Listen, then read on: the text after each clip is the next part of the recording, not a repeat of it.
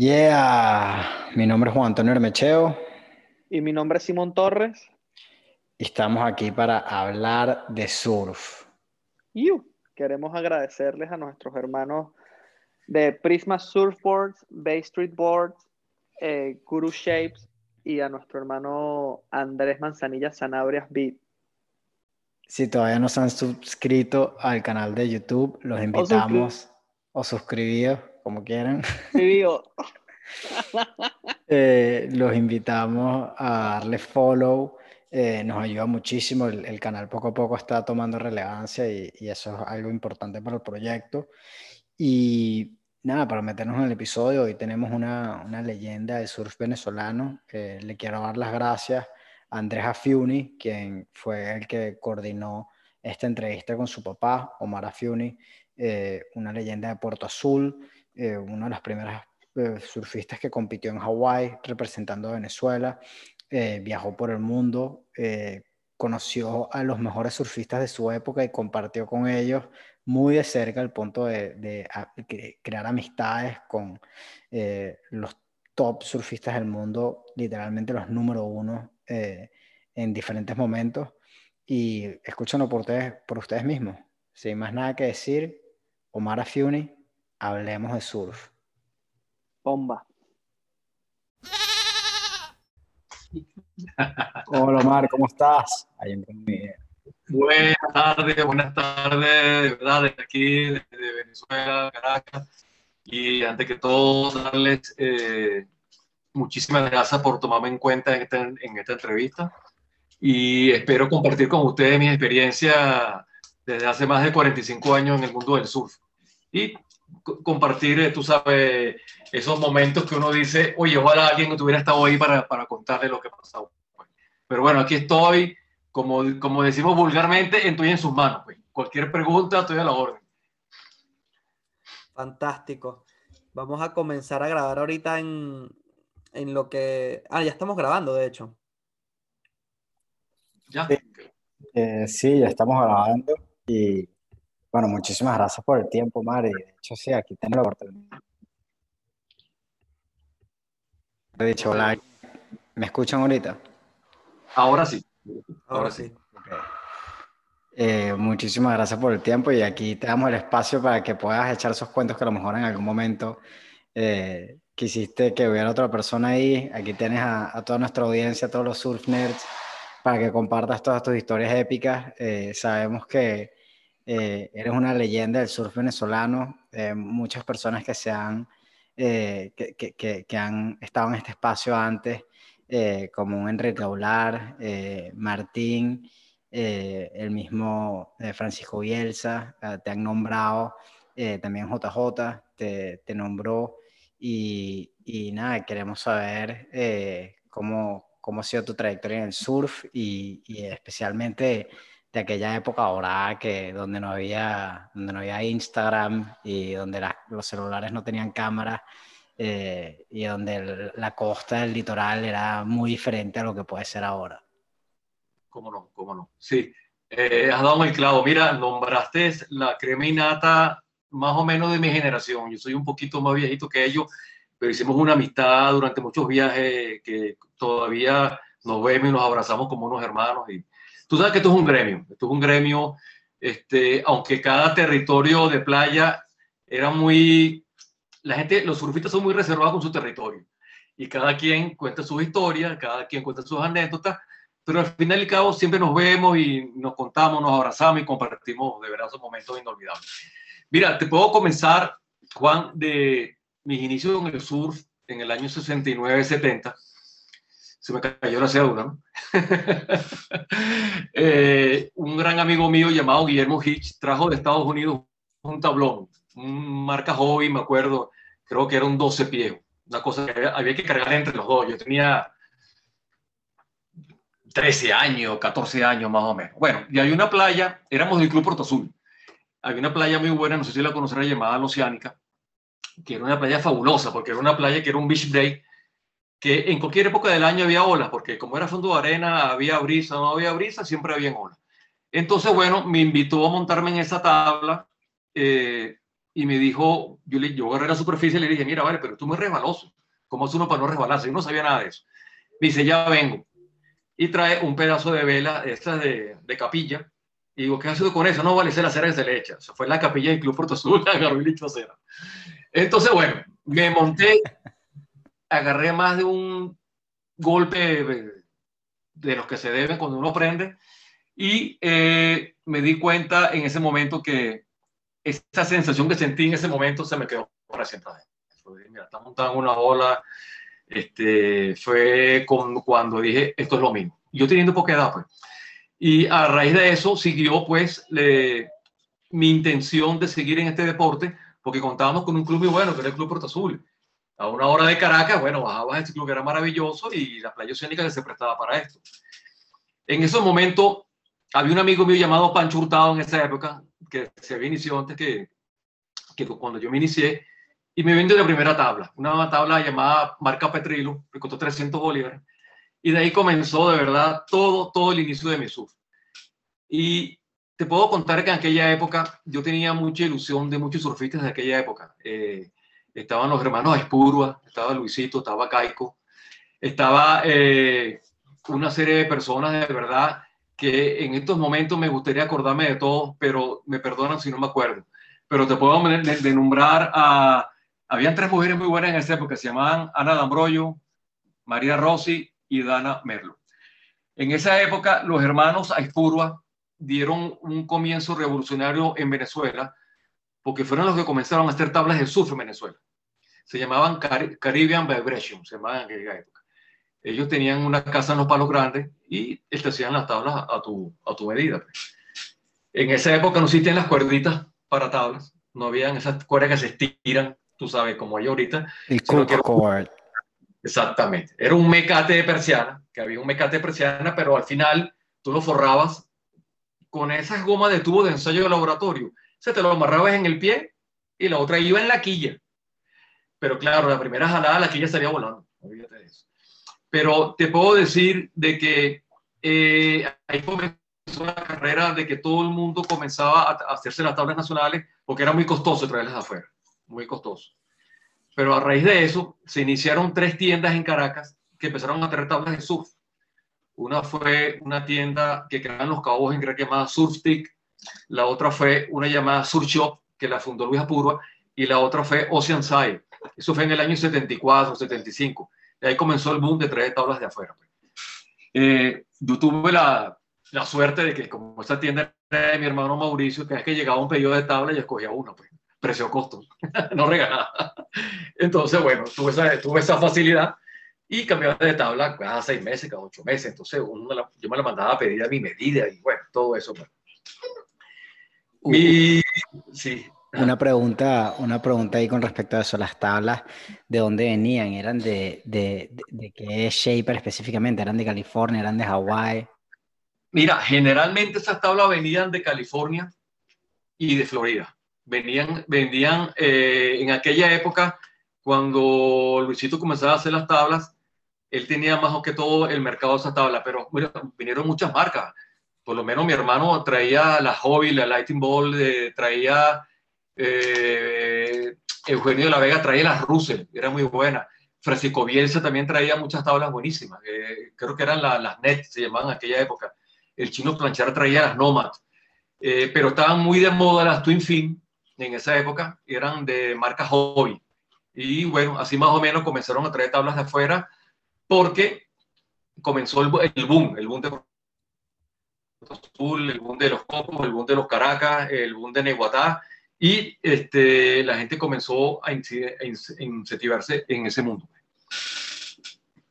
¿Y qué pasó con una vez eh, que comenzaron a traer tablas de afuera y que comenzó como este, este boom de todas las tiendas trayendo tablas importadas? ¿Qué pasó con, con la marca de los hermanos Aspurbia? Ellos siguieron, haciendo tablas, siguieron vendiendo. Sí, sí, sí, sí. Ellos siguieron, sigue, ellos siguieron haciendo tablas por muchos años, obviamente era más económica haces una tabla aquí que, que traerla de afuera. Pues. Aparte que lo bueno de aquí hacerse las tablas nacionales es que te las hacías a tu medida, a tu gusto, tus colores, y ahí la tenías.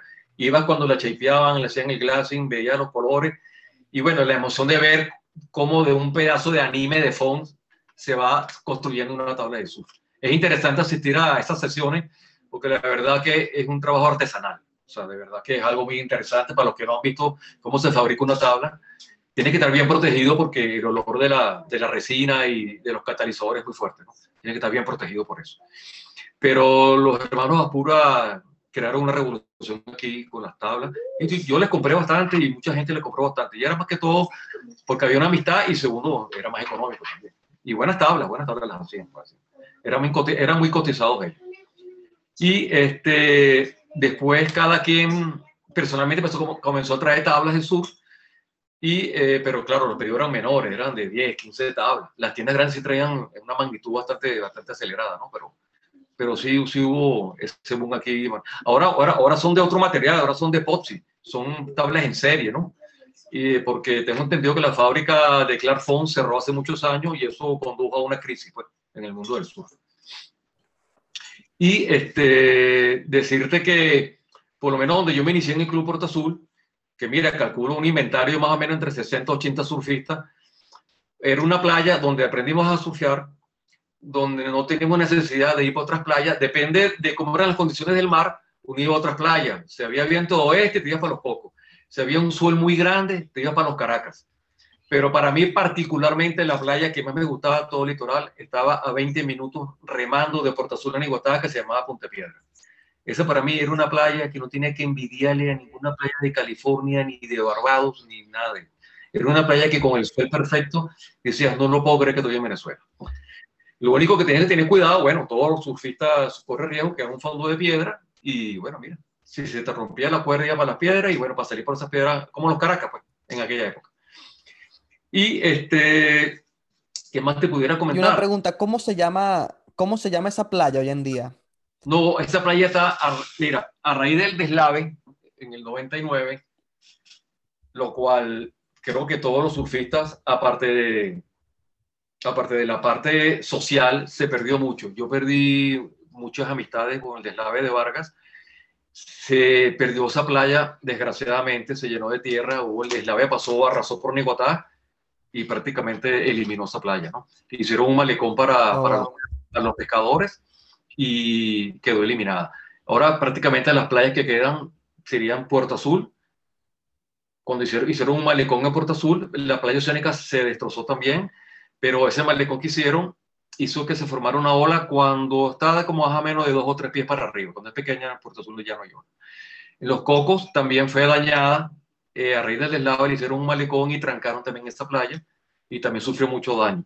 O sea, que aquí lo que queda es Ocare, Tacare, está los Caracas y está una playa llamada, en mi época se llamaba El Cagajo, que era Luisito, Jimmy, no me acuerdo cuál era el nombre, pero eso es con olas, grandes, olas grandes. Entonces, yo diría que Vargas sufrió muchísimo con este deslave, a nivel social y a nivel de, del deporte del sur. Pues, hubo muchos daños con eso. Entonces, este, pero sí, se puedo contar que antes de este deslave hubo un boom que los venezolanos empezamos a, irnos para el exterior. Mi primer, mi primer, viaje fue en el año 76 para Barbados, que era la cuna, dicen que es el, el Hawái del Caribe, aparte de Puerto Rico, ¿no? esa, esa isla me invitó, digamos, me, motivó Eduardo Planchar, un gran amigo mío de aquella época, y muchos venezolanos iban para esa isla. Las playas que habían ahí, una llamada Bashiva, era una cosa impresionante. Ir para allá y salir de Venezuela cuesta mucho porque sales de un país donde no hay muchas olas grandes y cuando vas a esa isla te encuentras con algo de verdad que dices, bueno, a, echarle pichón, como se dice, más nada. Eh, te puedo contar mi viaje, puedo ir cronológicamente, te puedo decir más o menos eh, después de ese viaje de Barbados, dije, mi meta es ir para Hawái. Mi meta es ir para, para la Meca del surf. Pero dije, necesito entrenamiento. Mi primer viaje fue para Barbados, mi segundo viaje fue a Barbados y mi tercer viaje fue para nada más y nada menos que Jeffrey Bay en Sudáfrica, a surfear la ola más larga del mundo. Oh, wow. Sí, nos fuimos cuatro amigos, uno llamado José Conbella, Pepo Conbella, Carlos Soler y, eh, Carlos Soler, Pepo ¿Y cuál era el otro? Era el otro amigo mío, eh, Héctor Hueso, por se me olvidó. Vive en España ahorita. Bueno, decidimos, planeamos ese viaje durante un año.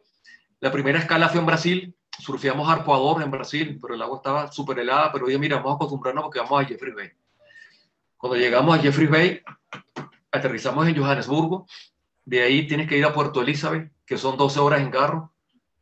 Pero atravesando esto, fuimos en una época que era la época del apartheid, el, problema racial en Sudáfrica. Vivimos muchos problemas de verdad, porque lo que vivimos en, en vida era algo de verdad que, de tristeza, pues lo que era el, el problema del apartheid en, en, ahí en Sudáfrica. Te, te, pudiera, te pudiera contar que todo lo que hay para un, una persona de raza blanca lo hay para una persona de raza negra. Playas, hoteles, trenes, restaurantes. A veces nos equivocábamos y nos metíamos en el lugar que no era y nos miraban con una cara que tenemos que irnos rapidísimo. Bueno, te puedo contar que surfamos Jeffrey, Jeffrey Bay como por dos semanas. Mira, yo les cuento de que eso hay que verlo. Jeffrey Bay, una ola de más de 200 metros. Lo único malo es que es una zona de tiburones y no puedes hacer nada. Tienes que meterte arriesgado. Y bueno, estuvimos como dos semanas, agarramos muy buenas olas. El frío es de verdad algo insoportable. Por más que llevan los wetsuits, en aquella época los wetsuits eran los unil que eran muy, muy pesados y las remadas eran muy difíciles. ¿no? Al salir de ahí nos fuimos para para tiburón en Jeffries? Sí, en, en Jeffries Bay hay tiburones, pero la experiencia más mala que tuvimos fue que fuimos a la ciudad de eh, la ciudad que está en Puerto Elizabeth y hay una playa donde hay redes para los bañistas, ¿no? Te puedo contar como anécdota de que estábamos surfeando, unas olas bien buenas, se llama, la bahía playa se llama Bay of Plenty cuando estábamos surfeando, ven que llegan unos peñeros con micrófonos a, salirse todo el mundo, porque había un tiburón que se había metido dentro de la playa. Nosotros, bueno, dijimos, mira, se salió todo el mundo de la playa para nosotros, esto aquí no nos saca nadie, éramos los cuatro surfeando para acá, para allá, cuando de repente vemos que viene un set de olas grandes y la día estaba bien bonito, transparente, y cuando llega la ola, se atraviesa el tiburón delante de nosotros. Bueno, salimos de cabeza para la orilla, no, salimos, bueno, yo no sé ni cómo salimos por la playa, salimos corriendo, se metió un peñero, se metieron dos buceadores y sacaron al tiburón. Dos metros ochenta, un tiburón blanco, que de verdad que estamos aquí vivos, yo no sé por qué. El tiburón había, había roto la malla, imagínate, y pero lo sacaron. Desgraciadamente, bueno, por suerte, no, no sé si es por suerte o desgracia, afuera había una periodista venezolana, llamada Susana Araiz. Ah, ustedes son venezolanos, porque, ah, sí, vale, ¿qué les pasó? Le llamó todo el cuento. Pero mira la gracia que hizo. Como es periodista, mandó un comunicado de Venezuela y puso en titulares cuatro surfistas venezolanos atacados por tiburón blanco en Jeffrey Bay. ¿Te imaginas las madres de nosotros leyendo? O sea, bueno, eh, no había teléfono, no había celular, entonces nos llegaron telegramas, o yo no sé, o clave Morse, que, que mire, que estaban preocupados, no, vale, pero bueno, después cuando llegamos a Venezuela le paramos un tremendo lío a la señora, pero bueno, eso fue todo. Pero Sudáfrica tienen una vida muy envidiable porque todas las playas están enfrente de las oficinas, y surfean de 6 a 8 de la mañana, trabajan, almuerzo, van otra vez, surfean otras dos horas y después a las 5 o 6 de la tarde surfean otra vez. Todo el mundo tiene tabla arriba, todo el mundo una parrilla bellísima con sus tablas y todo, pero el racismo en aquella época era bien fuerte. La verdad que no, no fue nada agradable las malas experiencias que tuvimos ahí. Bueno, después de ese viaje, la gran, la gran... Una, una, pregunta, que te tengo, una pregunta que te tengo en este viaje de, de J-Bay es que eh, tu hijo Andrés me comenta que surfearon con Sean Thompson.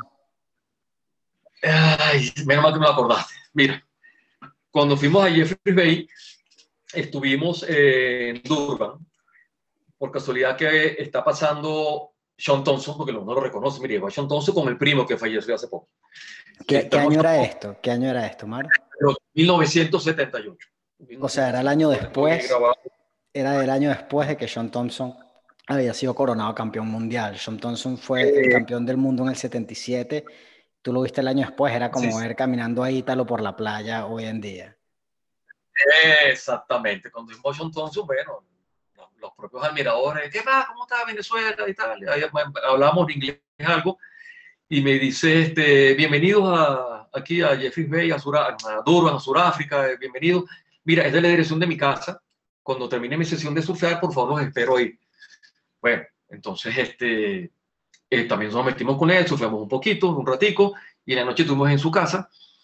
Mira, qué gente tan agradable, Simón y Juan, qué gente tan agradable, muy, muy, muy buen eh, anfitrión, nos enseñó toda su historia.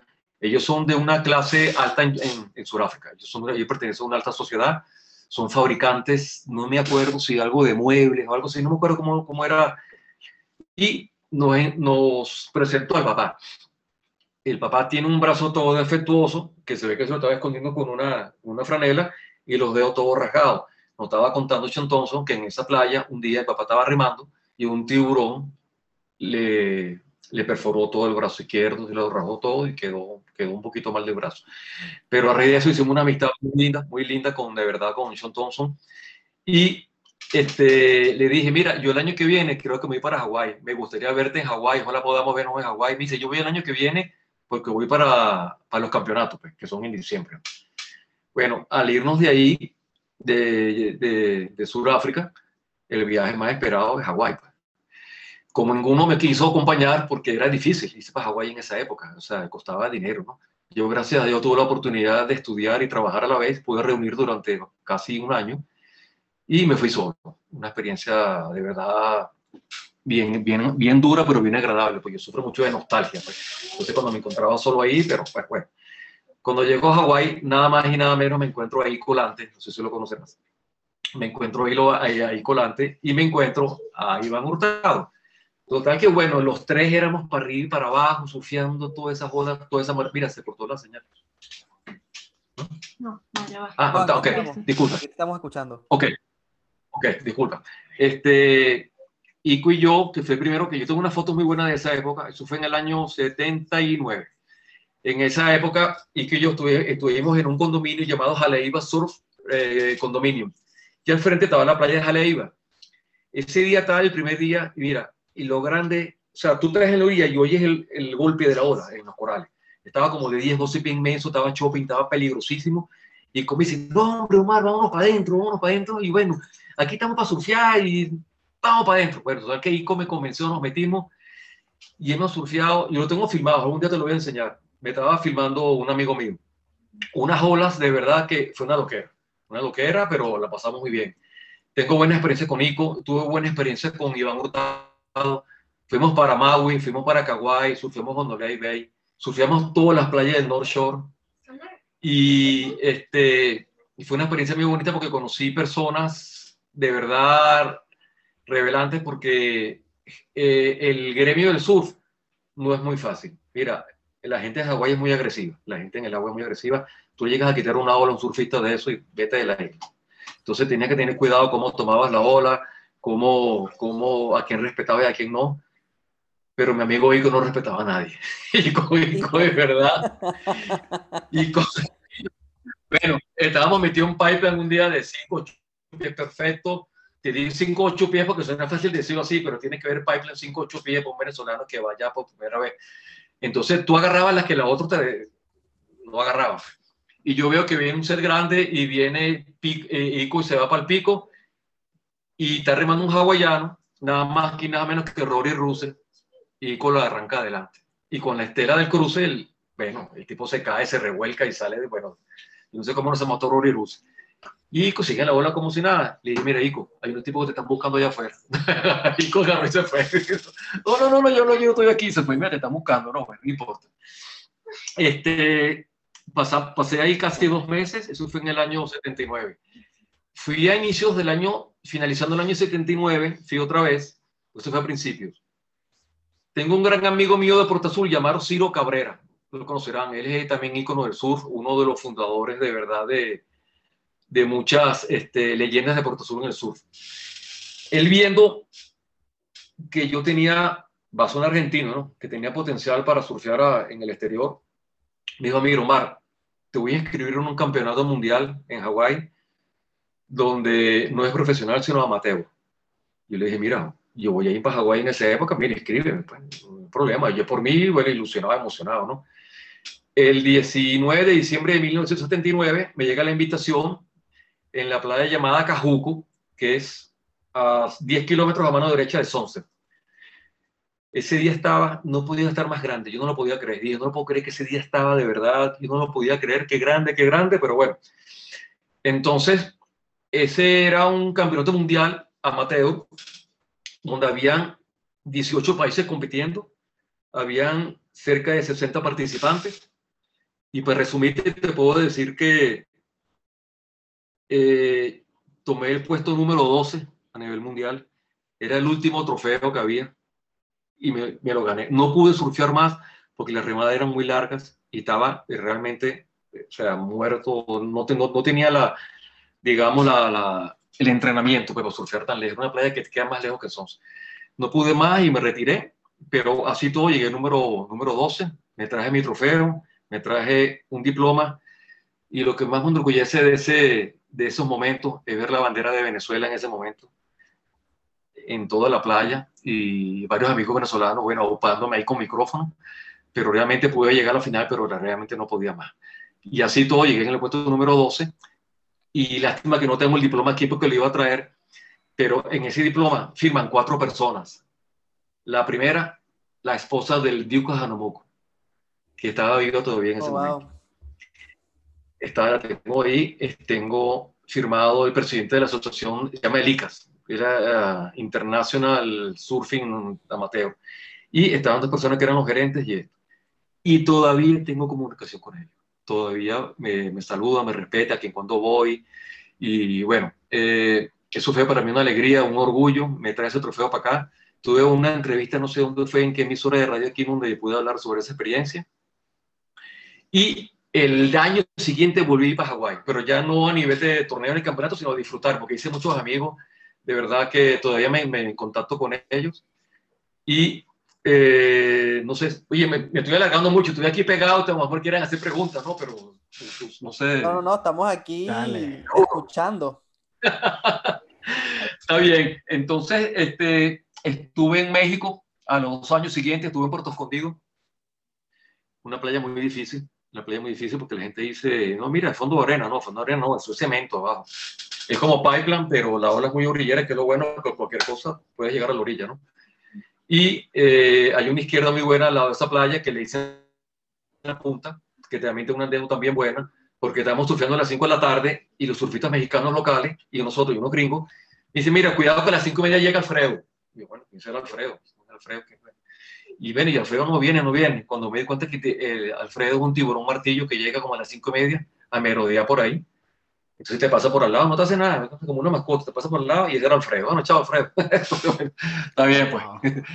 Eh, eh, también, mira, estuve en Mundaka también. Estuve en Mundaka también surfeando la ola más larga, una de las 10 mejores olas de Europa, tengo entendido. Mucho frío, hay que, hay, que utilizar wetsuit.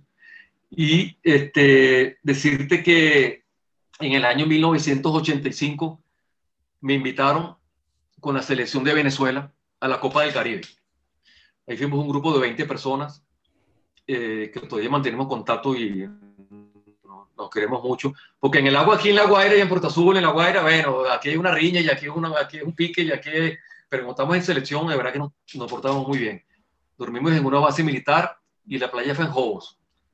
Bueno, yo tomé el puesto número 11 a nivel internacional y después, como equipo, quedamos de cuarto lugar la selección de Venezuela. Hicimos un buen papel, ahí no había federaciones, no había nada, simplemente cada quien tenía que costear su... Esos pasajes eran costeados por unos mismos, o sea, ahí no había... Después se, se inauguraron las, las, federaciones y más o menos hubo ayuda, eh, digamos, del gobierno.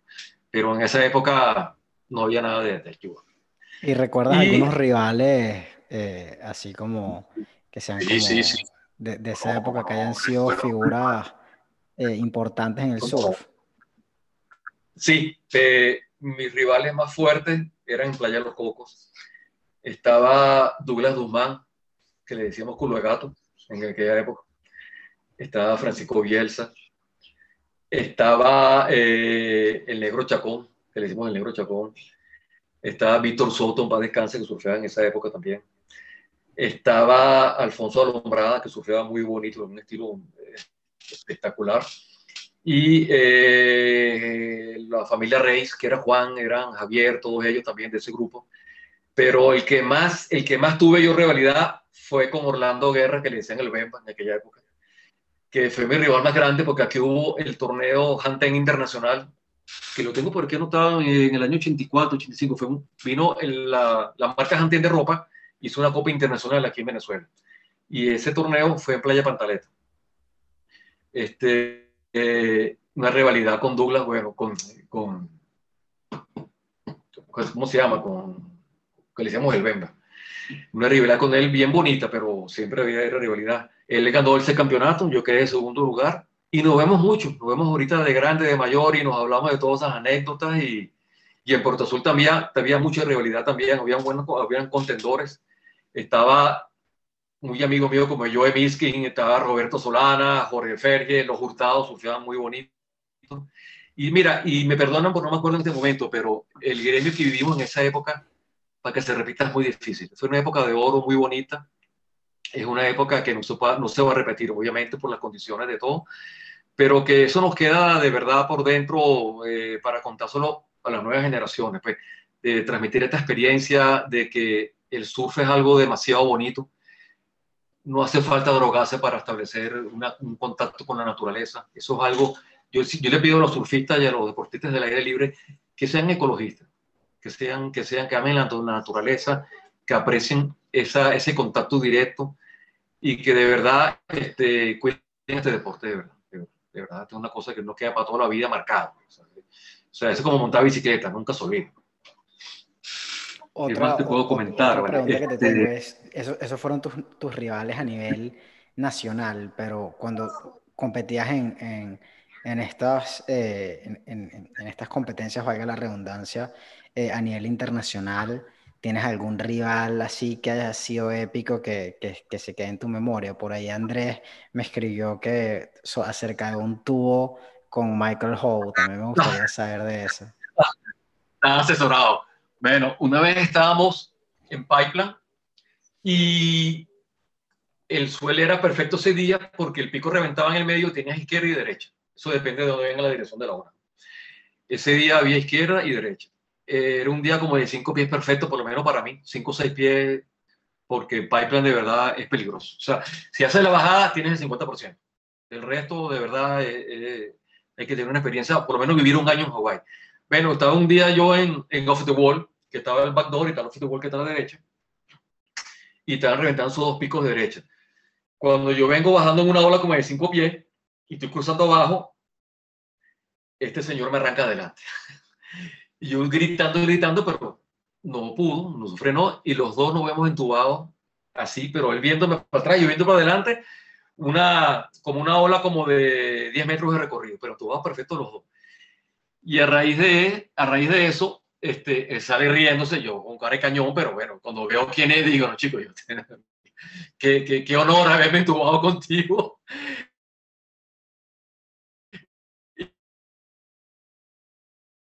que él falleció en, en, un, en, una caída de una ola como de 20 pies y él falleció hace unos años en Madrid. Y este, estuve surfeando con Sean Thompson. El roommate de mi cuarto era Mark Richards y tengo fotos, tengo fotos con él, imagínate tú. Y en, ese, en esa época... ¿Compartiendo ver, cuarto con, con Mark Richards? Eh, el cuarto, o sea, la habitación de al lado era con Mark ah, Richards. Él me llamaba, tocaba la puerta, Mar, vente. Y entonces nos, nos íbamos o nos veíamos allá. Mira, tú ves a Mark Richard en persona y tú dices, yo no creo que este tipo surfe bien, porque la pinta que tiene aquel tipo de verdad, tú dices, no, nada, pero el tipo en lo que toca el agua se, se transforma, o sea, es otra persona. ¿Cómo, ¿cómo describirías la pinta que tiene Mark Richards o que tenía en aquel entonces? Tiene como cara comiquita. De longo. Perdón si me escuchas, pero de verdad, pues yo lo aprecio mucho porque es un buen y todavía está activo, está haciendo tablas ahorita y sale en Instagram y sale todo, ¿no? Tengo muy fotos, muy buenas fotos de él que salía Larry Ulera entubado y sale, sale todo el tubo. Y tengo una foto muy bella en, en, mi casa. Yo me dediqué mucho en esa época a tomar fotos y a, a, filmar y tengo muy buenos recuerdos de todos los viajes que hice, de todos, ¿verdad? Y este, una anécdota en Hawái que se me había olvidado contar, este, estábamos en Jaleiva, el pueblo de Hawái, yo estaba en un carro y estaba Sean Thompson echando gasolina. Como él venía de Sudáfrica, le tenían rabia porque era surafricano y él era racista, supuestamente, pero no tiene nada que ver con el racismo. Cuando lo han agarrado cuatro hawaianos de ¿verdad? De esos, de esos samuanos, de esos así, y lo han destrozado a golpe delante de mí. Yo no me puedo meter, me dijeron, no te metas. Entonces, este, Hawái es muy difícil, Hawái es una persona, es muy territorial. Los hawaianos se ponen bravos porque en la época de las mejores olas hacen todos los campeonatos. Entonces ellos tipo tan tenso cuando hay campeonato en parque, por favor sálganse que viene el Parque La Master, no se sale. Entonces es un lío de verdad. Y entonces los tipos están muy tensos, muy tensos. Este, ¿Qué más te puedo decir, señores? ¿Qué más te puedo A ver, dame, dame alguna anécdota de, de Mark Richards, eh, ahí como, como, no roommate, pero como vecino en, en Hawái. Mira, te voy a decir, yo me quedé impresionado de conocer a todas estas personas porque generalmente en esas fechas, cuando sales de surfear, vas a los pueblos que están cerca de Jaleiva y todo el mundo va de compras o todo el mundo va a discotecas o a restaurantes y todo el mundo convive ahí, se habla, se comenta, oye, mira este día, mañana viene un un suelo y bien, todo eso. Un día estábamos en, con Mar Richard y me dice, mira Omar, eh, quisiera que te vinieras para Australia algún día para conocerte, para, para, que conozcas mi casa y conozcas todo, todo, todo lo que es el Australia, porque una de las cosas que más me faltaba era ir a Australia y a Bali, pero era muy difícil en esa época y yo ya tenía pánico a los tiburones. Yo sé que Australia y, es un, es, un, es un área de verdad que los ataques tiburones de verdad que conmigo no nos llevamos bien. Este, Comar Richard, te puedo comentar eh, una anécdota de él, que un día estaba yo en, en esta playa llamada Jaleiva y no había nadie metido, sino que había una persona con un trabajito, ese tipo de chiquitico, ¿verdad? Así chiquitico, y el tipo surfeaba como tú no tienes idea. Yo decía, bueno, ¿quién es un tipo se pone aquí un trabajo chiquitico aquí en Hawái? O sea, que no había nadie. Un, un traje chiquitico, dices como un, un, una natación, un despido de natación. despido de natación. Entonces, como el tipo venía medio tapado, empezamos a burlarnos de él. Mira, que hace un años aquí en Hawái, tú estás loco. Tú sabes, así le bullying. Cuando el tipo se quedó ahí, era él. Oh, no, será más Richard. Yo, yo, oye, disculpe, vale, no, estamos aquí, somos los venezolanos y tal. Y el tipo lo había conocido una semana antes. Entonces, bueno, de ¿Y qué año era esto? eso eran en 1980 en 1980. Él estaba ya, mira, él fue uno de los que todavía surfeaba en aquella época con tablas de una quilla, porque comenzó en el año 80 a ponerse de moda el, las tablas de tres quillas, los softers, ¿no? Lo que eran tres, tres, tres quillas.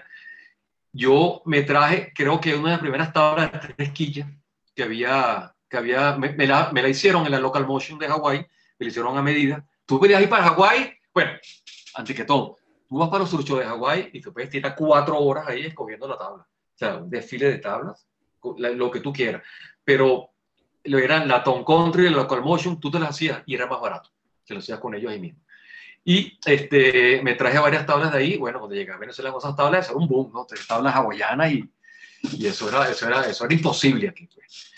Pero, eh, como te dije, mucha gente, mucha gente que vivía en Hawái compartían también con las islas alrededor, porque tú en 20 minutos agarras una avioneta y te ibas para otra isla. Te ibas para Maui o Kauai, que eran islas espectaculares, que son islas más vírgenes, ¿no? Y, y, así compartías por lo menos un turismo lo que es nacional. Pero te digo, vivir en Hawái no es fácil, es muy caro. Hawái es carísimo, porque ahí no se produce nada, solamente viven de la, de la exportación de la piña, que ellos son productores de piña, y del turismo. Pero el turismo más que todo es este, en verano porque cuando es invierno hay mucha lluvia y son olas grandes y es difícil bañarse en una playa por ahí, porque está muy revuelto todo. Claro. Y entonces es que me, quedé pegado con Mark Richards, pues está, aparte que acabo de buscar, él fue campeón del 79 al... Antes hablamos que Sean Thompson fue campeón en el 77 y fue prácticamente cuando tú conviviste y cuando lo conociste con él. Y luego Mark Richards fue campeón del 77 al 89, eh, perdón, del, sí. ya, te, ya, te, digo exactamente, fue campeón del, seten, del 79 al 82. O sea, cuando, estaba, cuando estabas conviviendo con Mark Richards, él era, él era el campeón del mundo. Él era el campeón del mundo. Y mira, yo no he visto un tipo tan penoso como Mark Richards. John Thompson era, bueno, como Brad Pitt, el tipo le caían todas las mujeres y el tipo volvía loco a todo el mundo. Pero Mark Richards era una persona muy introvertida muy sana, igual que John Thompson, porque eh, uno, se decepciona, uno se decepciona cuando ves a través de los años figuras en el surf y lo ves en persona y es otra, es otra opinión. Pues, es muy difícil, pero estas personas, la verdad que yo disfruté de la amistad de ellos, eh, salía con ellos y este, me compartieron una amistad muy bonita y eran personas muy decentes, de verdad. eran unos caballeros, de verdad, eran unos caballeros. Y, Increíble. Y, hoy en día eh, mantienes contacto con alguno de ellos? Mira, en estos días, por cierto que Andrés debe saber porque me está escuchando lo mejor, no sé si te está escuchando o no. Eh, el, tengo una foto de Mar Richards con él abrazado, que lo estoy buscando en mis archivos viejos, déjame ojalá la encuentre. Y tengo también este, con Sean Thompson en Sudáfrica. Es más, Sean Thompson, es más, ahorita hizo una película que fue el protagonista, se llama En la mano de Dios. No sé si se la han visto. Él, él, hace el reportero y él todavía está activo. Obviamente los años pasan, este, no es, no es, no es lo mismo que han pasado ya casi 40 años de esto. Pero sí hemos mantenido contacto en saludarnos y, vernos y, y, reírnos de cómo han pasado los años y de verdad este, que esta amistad no se ha perdido. Yo voy a Hawái ahorita por lo menos, si, si fuera, ojalá. Yo le, dije, yo le dije a Andrés que no deje pasar que no deje pasar mucho, que esa es la edad que hay que ir, hay que conocer la meca del surf. Uno puede ir con una edad muy, muy, muy avanzada porque sigue un entrenamiento muy duro, de verdad, muy duro y este, ojalá, si me está yendo de la esposa, que le dé permiso. Y a ver, otra, otra pregunta que te tenía. Estaba viendo los personajes más importantes de, la historia del surf en esa época y prácticamente no, ah, interactuaste con todos. Uno, uno muy importante que a lo mejor pudiste ver en el agua o por ahí en Hawái fue Eddie, Eddie Aikau. Eh, ¿De alguna forma lo, lo, llegaste a conocer? No, mira, tuvo una, tuvo una experiencia. No, cuando yo fui, él había fallecido ya. Él murió ahogado este, fui para Guaimea para ver el torneo Guaimea y vi una ceremonia muy bonita en homenaje a él. Estaban los padres, estaban todos los familiares y este, estuvimos más que todo contacto visual. Nunca lo llegué a conocer, pero yo sé que fue una figura y fue un ícono del sur, lastimosamente. Era, él era salvavidas en Hawái y falleció en un, en un, torneo ahogado. Nunca se recuperó el cuerpo, nunca se recuperó la tabla y todavía creo que hay campeonatos en honor a él en Guaymea. En Guaymea, sí, claro. te puedo contar una anécdota. En, en Hawái, una anécdota.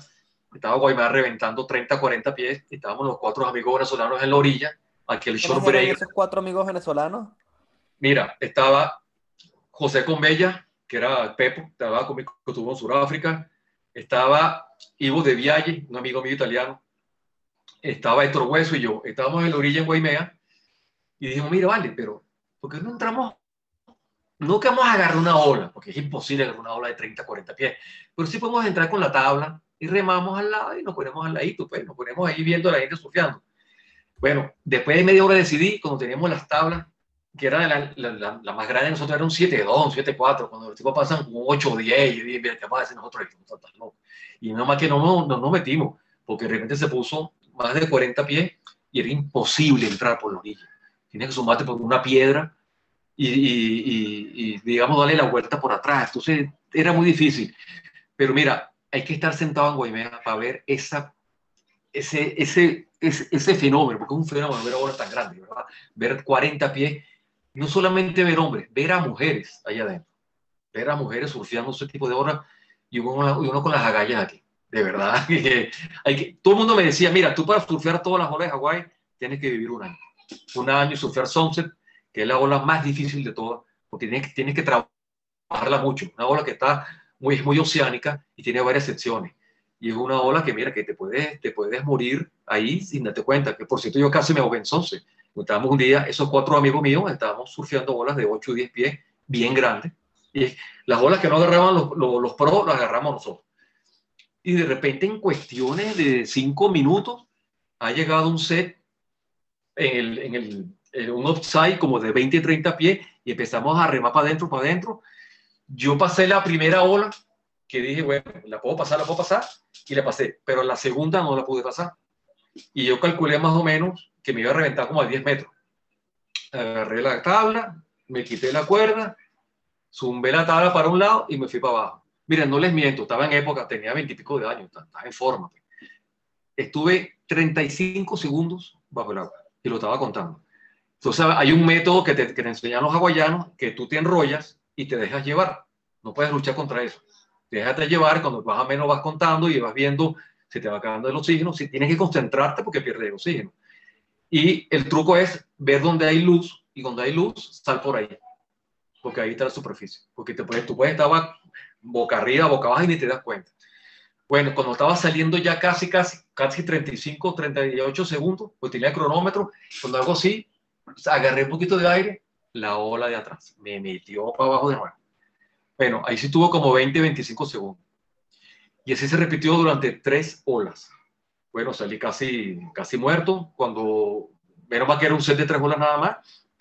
Y cuando veo que hay una neblina de esa, de, es, es, cuando hay oleaje grande que se ve esa neblina de olas que, que tapan todo, todo, toda, la, toda la costa, veo, bueno, vale, mi tabla está en esa corriente junto con 15 tablas más. Bueno, vale, tuve que nadar para allá. Me encontré aquí en Brasha en esa época, que era uno de los surfistas que surfeaba grandes olas en esa época y empezamos a hablar en la orilla.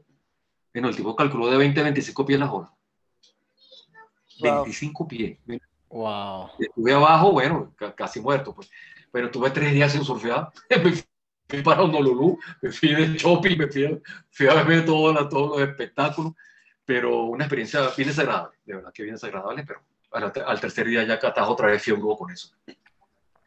Y, y, fue en Sunset que ganaste la competencia, ¿no? No, eh, una playa al lado de Sunset llamada Cajuco, que es muy parecida, okay. una playa llamada Cajuco, que es una zona privada de un hotel donde hay campos de golf y la playa está al frente. Es una playa muy parecida, no sé si sabes de una playa llamada La Inakea, que es muy famosa en Hawái. Claro. Es una, una, playa de derecha muy buena. Para mí, mi preferida era La Inakea. O sea, Eso había... es lo que hoy en día es eh, Turtle Bay, el, el resort de Turtle Bay. No, en el Torre Bay está ahí, está cerca de Sunset. Eso está más, más abajo, está cerca de. Okay.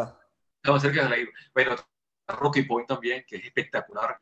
Está Belsiland, surfemos Belsiland, que, pero es muy local. Estábamos nosotros en Belsiland y en Macaja. Si no eres local, no surfeas.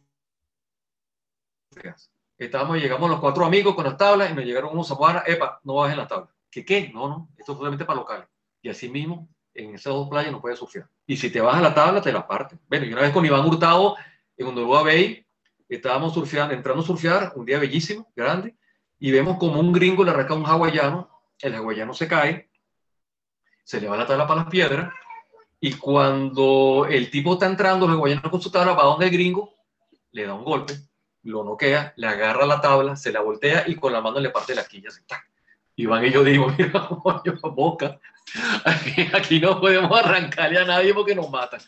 Y hay un respeto de verdad con los hawaianos. O sea, si tú quieres surfar Hawái, nunca le agarré un hawaiano, jamás. ¿Y tú llegaste a tener algún, algún problema o algún sí. contronazo sí. así en el agua o en la arena? Tuve, tuve, un gran problema con un muchacho que estaba haciendo moribugi y me tenía obstinado. Me tenía obstinado, tipo, me arrancaba todas las olas adelante y no me perdonaba una, marón hasta que llegó un momento que llegó una ola y le pasé por encima y salió la ola y el tipo lo corté por aquí, con la quilla, me tenía obstinado, bueno, y le pasé por arriba y salió la ola. Y eh, el tipo regresó sangrando y junto con él habían cuatro más. Bueno, yo me fui remando desde Pipeline hasta Rocky Point por fuera. me salí por allá, me salí por otro lado y me fui caminando a buscar el carro. Y eran cuatro tipos así, pero ese fue el único problema. Generalmente yo era respetuoso de, soy respetuoso y sé que tan, no estamos en, en nuestra zona, eh, estamos, estamos, en un lugar de verdad como, como eh, invitados, pues, no, podemos, no podemos estar más ahí. Eh, ¿Qué más te pudiera decir? Ah, estuve a ah, el último viaje que hice de surf. El último viaje que hice de surf fue en el año 2007 con mi hijo Andrés. Fue muy especial, muy especial porque tengo un amigo mío llamado José Ramón Ara, que él eh, planificaba viajes de surf, incluyendo padres, hijos. Entonces, José Ramón me dice, mira, madre, estoy haciendo un viaje, estoy haciendo una posada, no me acuerdo cómo se llama ahorita, la posada que es espectacular, está al frente de una playa, de verdad, que tiene todo tipo de olas. Eh, nos fuimos Andrés y yo, convivimos, creo que fue cerca de 10 días, más o menos, junto con otros padres con sus hijos. Fue una experiencia bien bonita porque qué agradable surfear con tu hijo al lado. Y le decía, mira Andrés, si me vuelves a quitar otra bola, te vas a ir en autobús para Caracas. Así que no me vuelves a arrancar otra bola. dónde, estaban? ¿En Costa Rica? En Costa Rica, en el parte, la parte del Pacífico, eh, cerca de Tamarindo, por ahí. Eh, y ahí tuvimos, mira, eso fue una experiencia porque ahí incluía todo, la comida, el hospedaje. Fuimos en un, fuimos en un peñero a surfear en Roca Bruja, fuimos para Olis Point, fuimos para eh, Roca Bruja, eh, había otra playa muy buena, muy buena, que no me acuerdo ahorita, algo de negra, Playa Negra creo que se llamaba, y envidiable las playas que tienen los ticos, como le dicen, la buena vida. Sí. ¿Dónde se Avellanas, seguramente. Avellanas. Nos quedamos en, en Avellanas y gente muy humilde. Mira, una gente tan preparada para el turismo. A mí me decían don, a todo el mundo le dicen don, don y para acá, para allá. Eso sí, este, el, el costarricense, esa parte de ahí es muy, es muy, como digo yo, no es como la ciudad. O sea, ellos viven de, la agricultura, del turismo, todo eso. Pero Costa Rica, yo dejé parte de mi corazón ahí de verdad, porque el trato fue con el turismo ahí de verdad envidiable. Y gente muy humilde, gente, gente muy, muy buena gente. Pero por algo le dicen pura vida, ¿no? Y, y, no, era, y no era caro en aquella época. En aquella época, en, el 2007, no era, no era muy caro. No sé cómo estará ahorita, ¿no? Pero es un viaje que recomiendo. Porque no es tan lejos, en dos o tres horas estás ahí. Y, y no hace falta también una tabla grande, ¿sabes? Una tabla mediana puedes surfear. Eh, ¿Qué más te puedo decir? ¿Y ahí en Costa Rica pudiste surfear Roca Bruja? Claro, el Roca Bruja lo agarramos espectacular. Vas en un peñero, es como un parque, y vas en Roca Bruja y el peñero te queda esperando, tú te lanzas al agua, surfeas ahí dos o tres horas, vuelves al peñero, comes, te vuelves a lanzar, y mira, si ven fotos de Roca Bruja, saben de qué estoy hablando. Roca Bruja es una, derecha de verdad que hay que hace sombrero. Y, lo bueno. También. Sí, Olis Point, bueno, espectacular. Y Playa Negra también espectacular, ¿no? y, y, la gente en un ambiente de sur muy sano. Y en ese viaje tuve la oportunidad de disfrutar conmigo de una, de una, de una compañía, de un gran amigo que murió hace unos años atrás. Creo que fue un año después que tuve, que se llama Ricardo Barbato. Él fue el fotógrafo de toda, de toda esa excursión. Eh, el hijo también estaba ahí con nosotros y fue uno de los pioneros del surf también en Venezuela y lo recordaba con mucho cariño de verdad. Hay mucha gente que se ha ido, mucha gente que se ha ido. De generación, creo que somos una especie en extinción, quedamos poco del gremio, pero esta es una nueva generación que le podemos transmitir estas experiencias. Lástima que el litoral se haya muy, muy afectado, de verdad, con las playas. Había una playa muy buena en, en, en, en Carabobo llamada Paragüita, que también no tenía que envidiarle nada en ninguna playa en ninguna parte del mundo. Era una derecha de fondo de coral. Estaba al frente de una planta termo, termoeléctrica llamada Planta Centro. La destruyeron porque hicieron un trabajo ahí, se mandaron cartas y de verdad, mira, no destruyan esto, que todo es... Venía gente de afuera, venían peruanos, venían californianos a surfear esta playa. Me acuerdo que eh, era para dormir, era una carpa, llegabas en una carpa, hacías una fogata y ahí estaba. Y pasaba un fin de semana ahí perfecto. Pero eso todavía estuvo ahorita. Sí, eh, Paragüita ha sido mencionada varias veces ya en este, este, podcast. Uy, no tienes idea, no tienes idea. Una derecha perfecta, perfecta. De coral, una bahía que entraba un latigazo y ahí estaba la hora. Coral, coral, bien peligroso. A ver, en aquella tabla eran tablas largas con single fin de una quilla grande y a veces la quilla la pegaba en los corales. La pegaba, te sentías el golpe abajo y uy, María Baja, cuidado. Había gente que se ponía hasta medias, medias de paño, para no cortarse, imagínate. Este la pinta en su fiesta con medias de paño. no. Y, a ver, otra, otra pregunta que te tengo yo eh, es, a, través de tu experiencia y, siendo del Club Puerto Azul desde niño, eh, has visto cambiar el litoral y evolucionar o involucionar, como lo quieras ver, no sé cuál será la perspectiva de la que nos vas a hablar, pero por ejemplo, una pregunta que yo le he, tratado de hacer a, diferentes eh, personas que hemos entrevistado es cómo, cómo viste eh, cambiar la Guaira eh, desde que eras niño y, y obviamente con, con, un suceso en particular que fue la tragedia de Vargas, que, yo creo que la marcó, por lo menos para nuestra generación, siendo muy diferente a lo que, a lo que ustedes podían haber conocido La Guaira, no solamente en infraestructura y, y en las playas, sino también como culturalmente, ¿no? Yo creo que eso marcó de alguna forma a, a los guaireños para siempre y, incluso los cambió en su manera de actuar y, de ver la vida, quizás hasta para hacerlos un poco más duros y en algunas formas hostiles. Sí, eh, bueno, la generación, la generación que no vivió el deslave, este, este deslave, la que nacieron después de esto, estaban pequeños, como mi hijo, pues mi hijo Andrés estaba muy pequeño con eso. Este, la Guaira era, era algo que era eh, un privilegio de verdad un privilegio social, eh, aunque había diferentes tipos de sociedades compartiendo ese lugar tan hermoso como era La Guaira, toda la costa de La Guaira, cada quien estaba en lo suyo. O sea, realmente había una variedad de, actividades, había una actividad de playas, en que si tú querías estar en Puerto Azul, estás en Puerto Azul. Iba para Los Cocos, bienvenido. Iba para Los Caracas, bienvenido. Iba para Niguatá, bienvenido, o otras playas del litoral central había, había una dispersión social que no había tanto problema. O sea, cada quien vivía su mundo. A veces nosotros estábamos en Puerto Azul y de noche íbamos para el Sheraton, íbamos para el cine, o de repente íbamos para una discoteca llamada El Torero, o, íbamos para el Tomaselli, que un restaurante que estaba ahí cerca ahí en Caraballera, donde pasaba la noche. A veces la gente de Los Cocos, que había un grupo muy bonito, muy, muy selecto, pasaban películas de surf en el Tropi Burger, que era una, una venta de hamburguesas frente a Tomaselli, y todo el mundo se reunía ahí para ver las películas, y nos hablaba y se comentaba, y ah, e, era un gremio, era un gremio, ¿verdad? Aunque había rivalidades, cada playa era territorial, cada quien envidiaba su zona. Cuando estábamos en Puerto Azul y veníamos, y veníamos a ver gente de Nigotá, o veníamos a ver gente de Playa Azul también grupo, oye, mira, mira, cuidado, respeta aquí, que aquí somos los jefes nosotros, y iba para los cocos igualito. O sea, cada quien, cuando visitaba un lugar que era, había, había una rivalidad, pero había los extremos, había veces había extremos de verdad muy, muy, muy peligrosos, muy radicales, y uno sabía quién era, pero uno, sabía con qué juntarse, pues. o sea, uno escogía quién eran las amistades en esa época. Mira, después del deslave, ¿qué siento yo que pasó de esto? Mira, yo pienso que el cambio fue radical. Eh, la Guaira es otro, para mí no se recuperó todavía.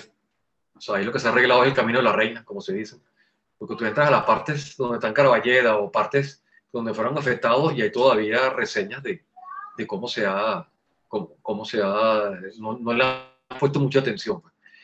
Eh, perdí muchos amigos, sobre todo en Iguatá, perdí muchas amistades también. Eh, ¿cómo, en, qué, ¿En qué se ha involucrado este, este deslave? Creo que el nivel social ahorita hay menos trabajo, la gente está pasando trabajo mucha de la gente sube, sube para Caracas a trabajar porque el aeropuerto, prácticamente el puerto de La Guaira, o sea, quien trae algo ahorita, o sea, yo creo que La Guaira está pasando por un momento muy difícil porque ya la gente casi se ha olvidado hasta de, hay gente que está fabricando tablas, hay gente que está trabajando ahí, pero creo que la necesidad ha hecho cambiar el estado, ahora que se llama el estado de La Guaira, creo que lo cambiaron al estado de La Guaira que se llama ahorita, pero para mí sigue siendo Vargas. Y esto, esto, esto ha sido un cambio radical a nivel social y a nivel de que la gente quedó con una paranoia de que cada vez que llueve, un día, dos días, la gente se pone tensa. La gente no le gustaría que pasara esto de nuevo. Hicieron muchos, hicieron, el gobierno hizo muchas canalizaciones, por lo menos la canalización que hizo la de Puerto Azul, mira, una maravilla. Pero hubo partes que no canalizaron muy bien y cada vez que llueve, llueve se pone tensa la situación y la gente recuerda esos malos momentos y veo a la gente más agresiva, más agresiva, mucho más agresiva.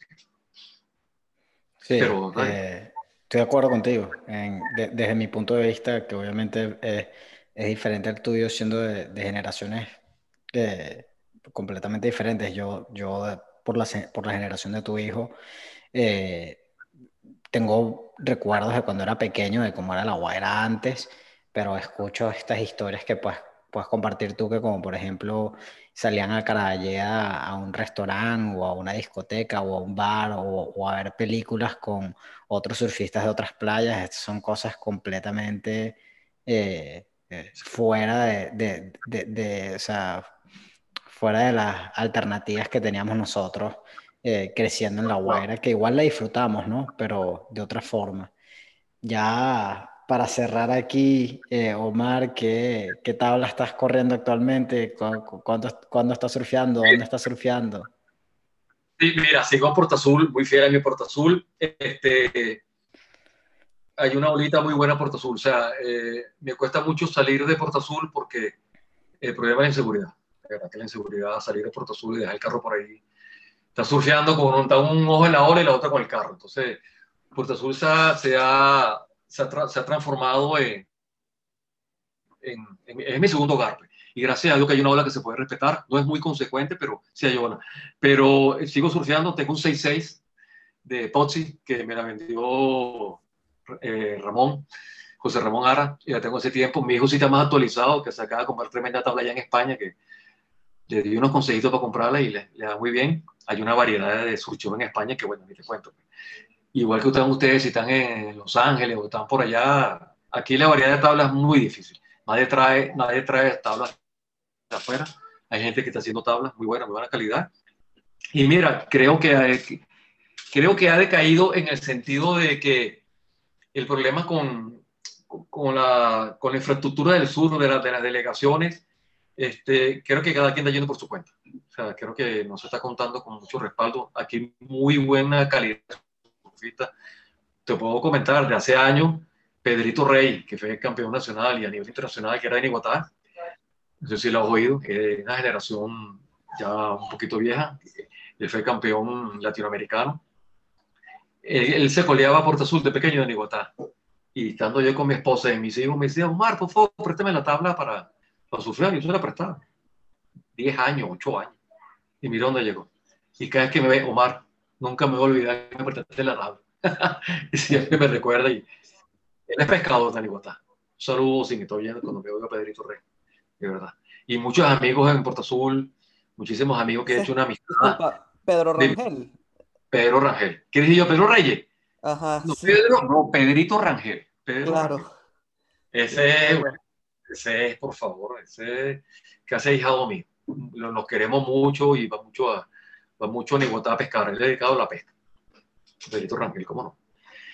Y bueno, mire, contarse me escapará alguno. Yo pido de verdad, pido de verdad eh, disculpas si me he olvidado de alguna anécdota de algún amigo o se me ha olvidado algún nombre o algún detalle porque es la experiencia que yo viví, pues. Eh, quiero transmitirla.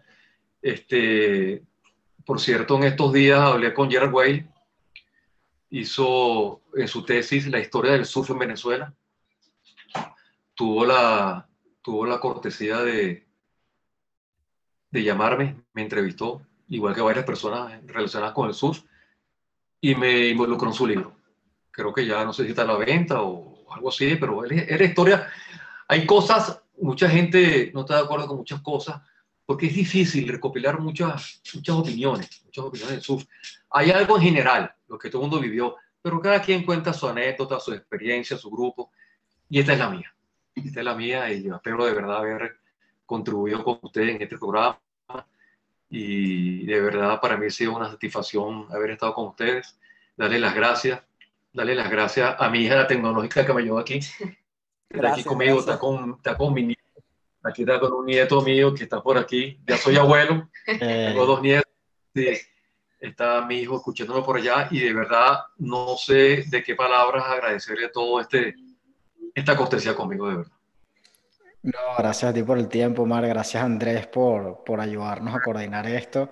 Y gracias al equipo técnico que tienes ahí, que, que nos montó el Zoom y nos ayudó. Eh, muchísimas gracias por compartir todas las historias y, esperemos que las disfruten para que sigan viniendo y sigan viniendo invitados como tú al, al programa, que vayan de alguna forma aportando cada quien con su pedacito de historia del sur venezolano. Sí, definitivamente honrados de tenerte aquí y poder escuchar tus historias. Y bueno, eh, que sepas que siempre tienes las puertas abiertas, ¿no? Porque se nota que hay muchas historias por, por contar y, nosotros encantados de poder escucharlas y compartirlas. Claro, mira, a todas esas personas que nombraste al principio de tu programa, a todos les mando un gran abrazo y un saludo. Cuando vean esto. Más nada, hablemos de surf.